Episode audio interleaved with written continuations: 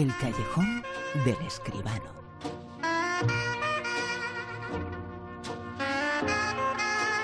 Y como siempre, con él hablamos de cine con José Manuel Escribano. José Manuel, eh, muy buenas. Buenas noches, Bruno, ¿qué tal? Hemos hablado hoy del mundo de Israel, eh, del poder que tienen los judíos ortodoxos, eh, pues, Pues sí. precisamente de ellos va la película sobre la que vamos a hablar, ¿no?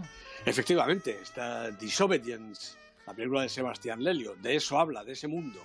Con, eh, entre otras eh, protagonistas, con Raquel eh, Boetz, eh, Rachel Boetz, una de las actrices eh, más interesantes, eh, más bellas eh, y más Sí. eh, fascinantes eh, del mundo del cine. Esta película, am- esta película sobre la que hablamos esta noche. Ronit, no te esperábamos. Perdona, lo olvidaba. Mi padre ha muerto. ¿Y solo vienes a velar al rabino? ¿A qué más iba a venir? Hola, Esdi. Tu esposa. ¿No se distraerá con el regreso de Ronit? Disobedience, o, o vamos a decirlo en castellano, desobediencia. Pues sí, Esta película, pues sí. ambas en todos en decías, eh, pero es que Raquel Weisz es una de mis eh, favoritas, eh, pero la película plantea un problema y una circunstancia que hay que enfrentarse a ella. Y eh, quienes eh, tienen las ideas eh, más eh, monolíticas y tercermundistas, los judíos ortodoxos. Y bueno, pues les ocurre lo que nos vas a contar. Pues efectivamente, así es. Esta Disobedience, o, desobediencia, tienes razón, no sé por qué esta, en esta ocasión el título no se ha traducido. ¿no? Bueno, la ha dirigido Sebastián Lelio, la producción es de Ed Guiney, de Frida Torres Blanco y de Rachel Weisz, que se ha implicado en la producción de la película. El guion es del propio director, Sebastián Lelio. Las protagonistas, como muy bien decías, Rachel Weisz, Rachel McAdams y Alessandro Nivola.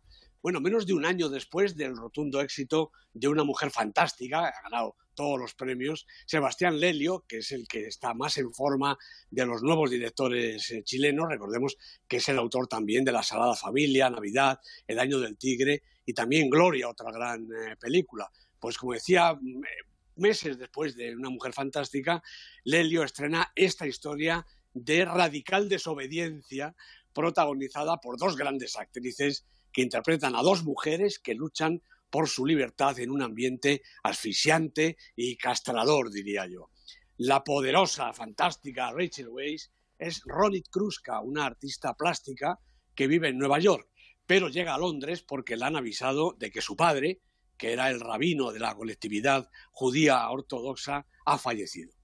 Hace muchos años que Ronit había perdido todo contacto con la comunidad, pero ahora busca a sus antiguos amigos David y Esti y descubre que David parece el evidente sucesor de su padre como nuevo rabino y que Esti, una deliciosa Rachel McAdams, su querida amiga de juventud, se ha casado con él. Ambos eh, la acogen en su casa mientras se prepara el funeral y pronto, inevitablemente, resurge la pasión que unió a las dos jóvenes y que provocó la marcha más bien huida de Ronit.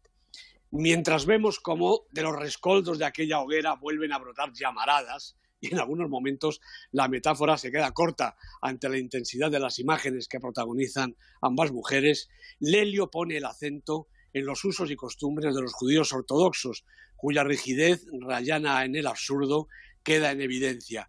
Visten de negro riguroso, sin ninguna excepción, no se quitan la kipá ni para dormir, las reglas para elegir al nuevo rabino no admiten variación y las mujeres son seres de segunda, sometidas a los varones y obligadas, las casadas, a ocultar su cabello bajo pañuelos o lo que es un poco ridículo, debajo de pelucas. Bueno, Ronit no recibe ningún, ningún cariño de sus eh, familiares y hasta comprueba dolorosamente el olvido de su padre.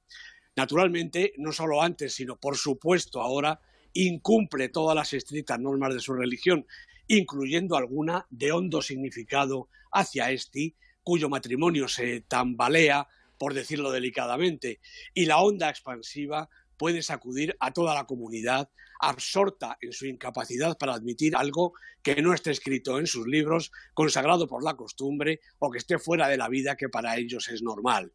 Así que Disobedience late al ritmo que imponen sus protagonistas, interpretadas con enorme entrega por Rachel Weisz y Rachel McAdams. Ellas conducen el relato de su relación y el entorno en el que se produce. La película es así tanto una historia de amor, nada complaciente, por cierto, como un repaso casi entomológico, diría yo, a un grupo de personas que viven en el siglo XXI, pero están encerradas en un pasado que parece más bien medieval. Un pasado que has eh, puesto y has eh, cifrado con esta frase y que he apuntado porque me parece fantástica. De los rescoldos eh, de aquellas hogueras salen estas llamaradas. Una película Pues de sí, pues sí. Con las dos Raqueles, con Rachel es. McAdams y con Rachel Wells. Y también tenemos más actualidad. Hablamos de, de cine y hablamos de un hombre importante, el hombre de hierro o la máscara de hierro, o mejor dicho, vuelve el hombre con la cara de hierro.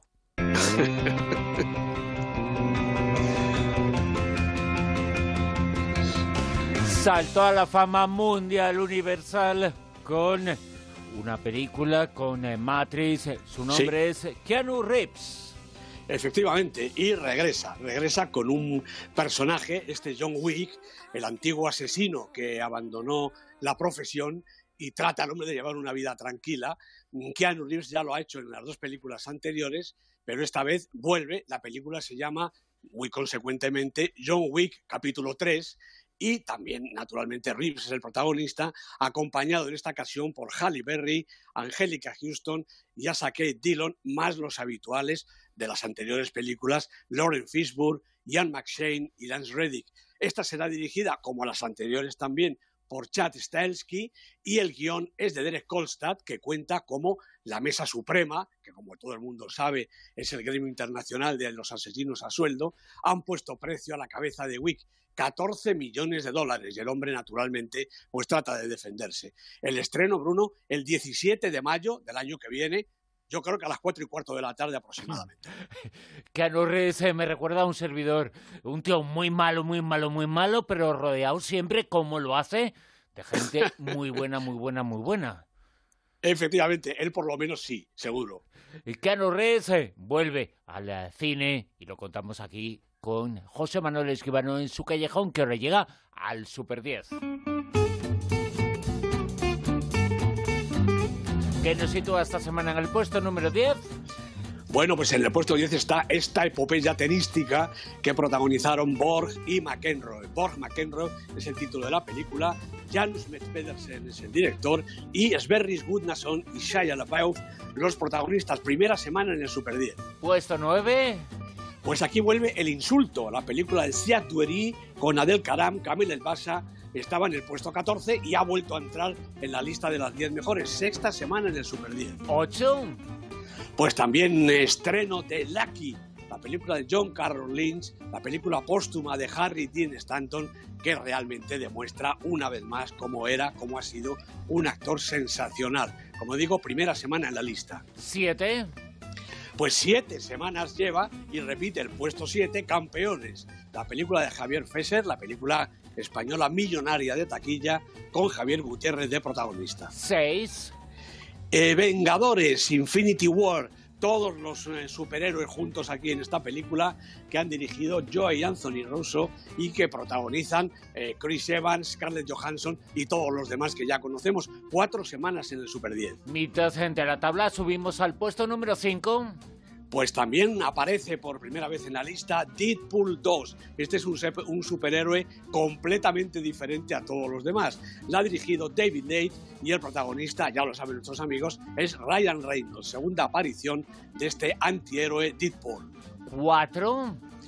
Película de la semana, una película realmente estupenda. Las estrellas de cine no mueren en Liverpool, dice. Y es verdad porque Gloria Graham, que es eh, la actriz de Hollywood que protagoniza a Annette Bening, estuvo en Liverpool, pero no quiso morir allí, precisamente por el amor que le profesaba su novio que interpreta Jamie Bell. Una película fenomenal, una película que es la película de la semana en el Super 10.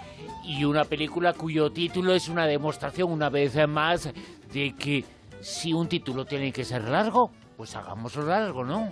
Efectivamente, así es. Oye, es así de la cosa. Las estrellas de cine no mueren en Liverpool, la película lo demuestra. En el 3.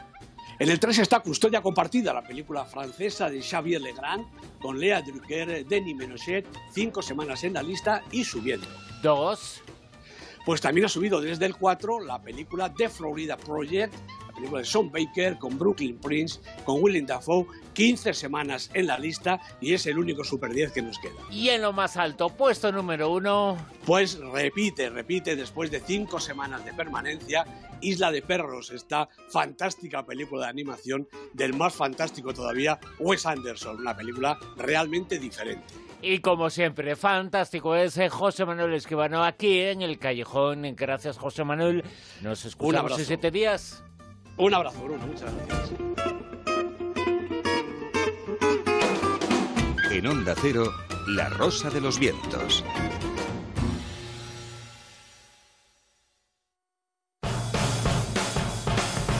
Señales del fin del mundo